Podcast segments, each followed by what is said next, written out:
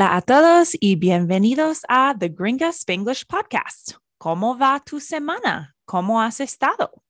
I'll keep this intro brief. Today we're going to get personal at medium speed with a third in Spanish. In this episode, I'm going to tell you a tale of my 20 plus year love story with Spanish, amor y español. Now, I know this isn't the usual humor or mystery or any of that. It's my personal story, and I hope you enjoy it. Speaking for a second about the speed, though, I am sure you may know this, but on your podcast player, you can moderate the speed yourself, slowing it down to 0.5 speed or speeding it up to 1.5 on your own, whatever you like, if you'd prefer to listen to any of these episodes at a different pace. Now, coming in hot is the vocab section, which you will find in the description and the transcript. Pick and choose the words that are most relevant to you. You are the bouncer of the nightclub that is your brain, and you want to be selective so it doesn't get too crowded in there. Here are our fresh new words that I will use in this episode in order of appearance. El hecho is fact. Anciana is old. La protagonista is the protagonist or main character. Elegir is to choose. Me enamoré from enamorarse is I fell in love. Al principio is at the beginning. La manera is the way. El colegio is high school. Ofrecidas is offered. La biblioteca is library.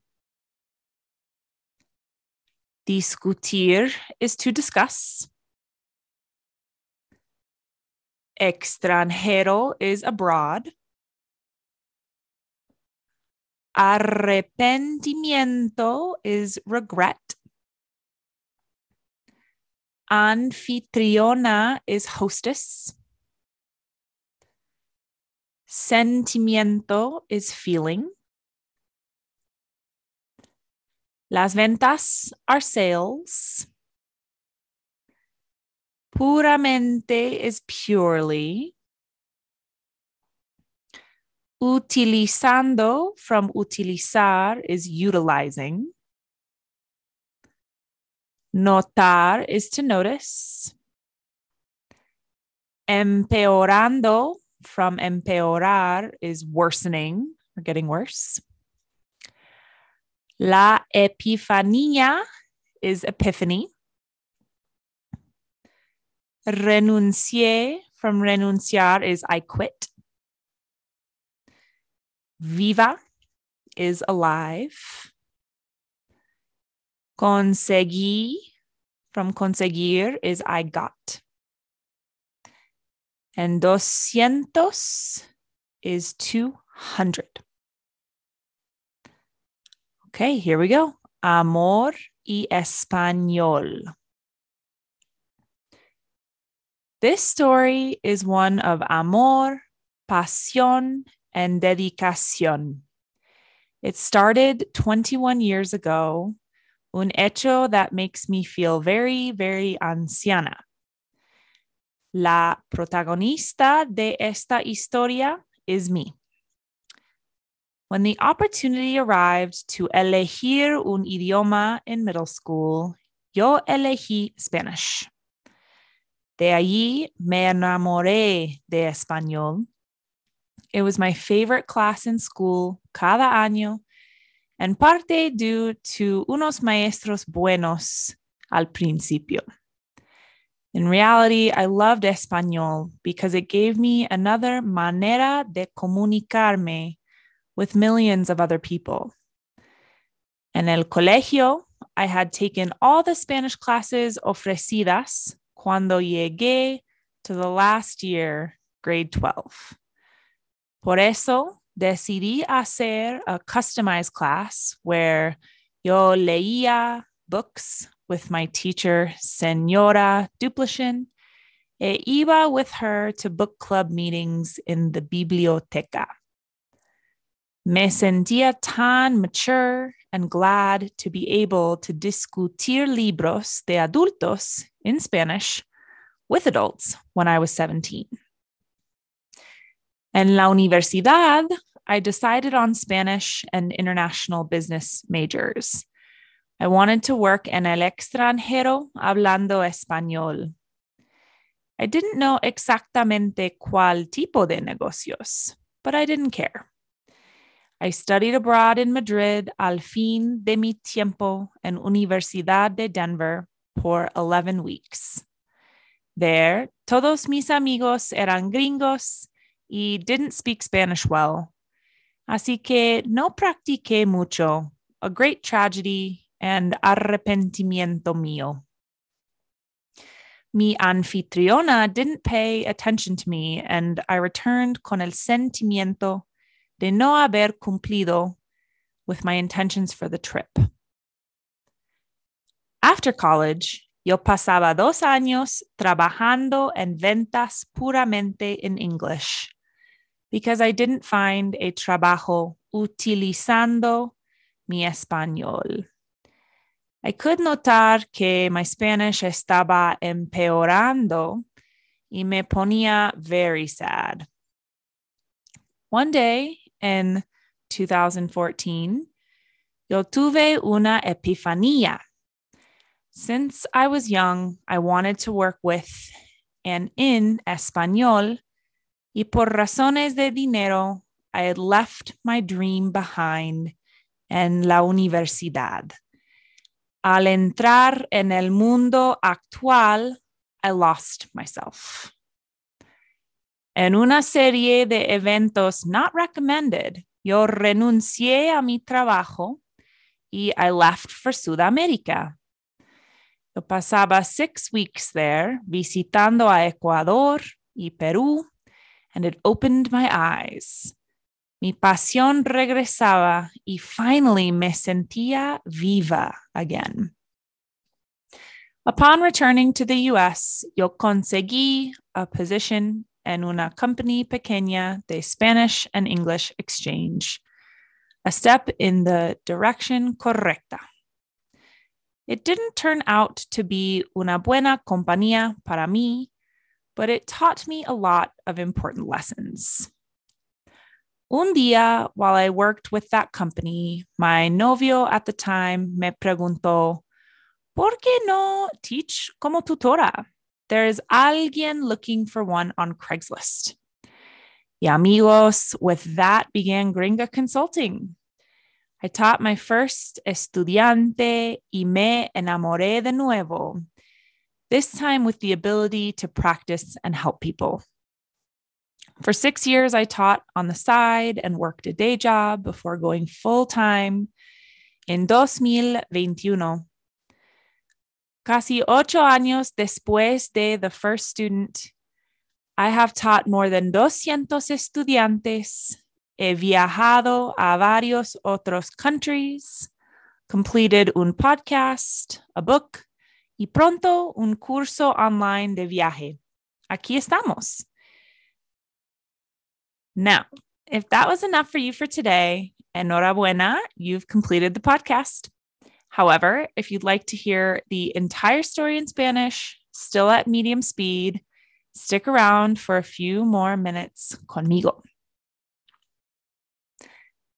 Amor y español.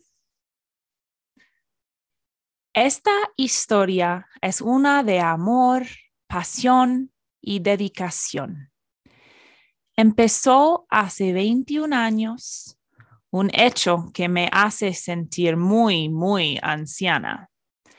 La protagonista de esta historia soy yo. Cuando llegó la oportunidad de elegir un idioma en la escuela secundaria, yo elegí español. De allí me enamoré de español era mi clase favorita en la escuela cada año, en parte debido a unos maestros buenos al principio. En realidad me encantaba español porque me daba otra manera de comunicarme con millones más de personas. En el colegio, yo había tomado todas las clases de español ofrecidas cuando llegué al último año, grado 12. Por eso decidí hacer una clase customizada donde yo leía libros con mi maestra, señora Duplichin, e iba con ella a reuniones de un club de libros de maestras en la biblioteca. Me sentía tan madura y alegre poder discutir libros de adultos en español con adultos cuando yo tenía 17 años. En la universidad decidía en una especialidad de español y negocios internacionales.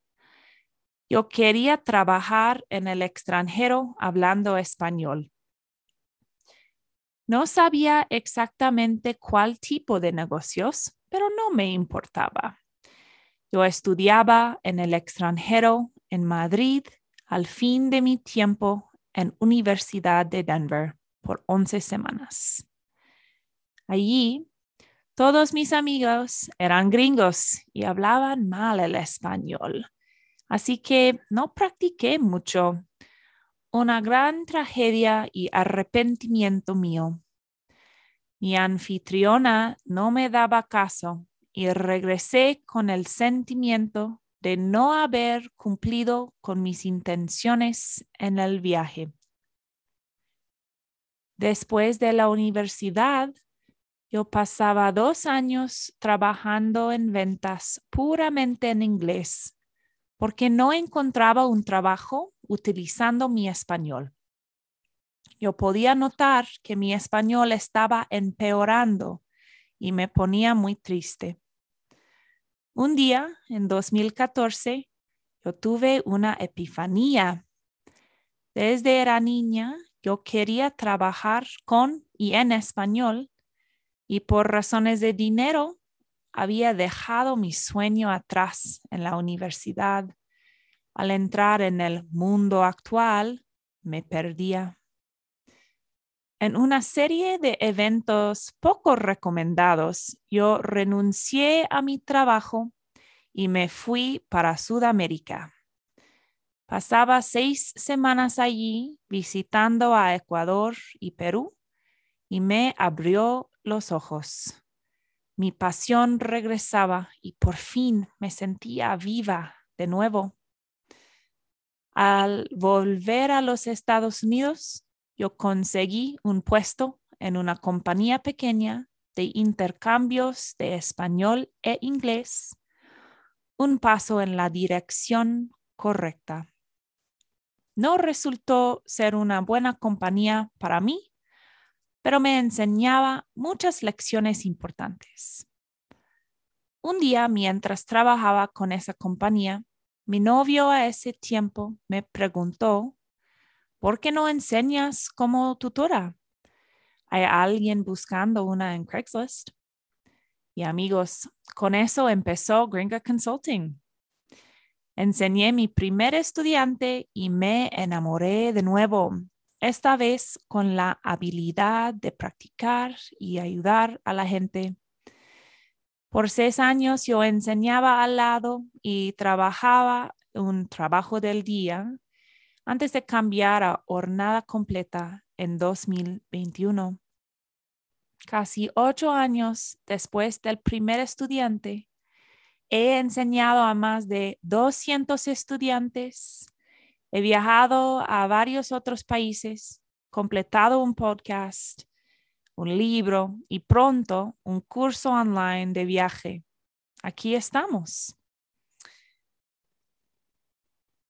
I hope you found this story interesante or at least not aburrido. As a thank you for listening, I'm offering a free Spanish lesson to anyone who requests one via my website, gringaconsulting.com or via email, gringaconsulting at gmail.com. With no pressure to sign up or spend a dime. That's it for today. See you next Monday for another episode. Hasta la próxima.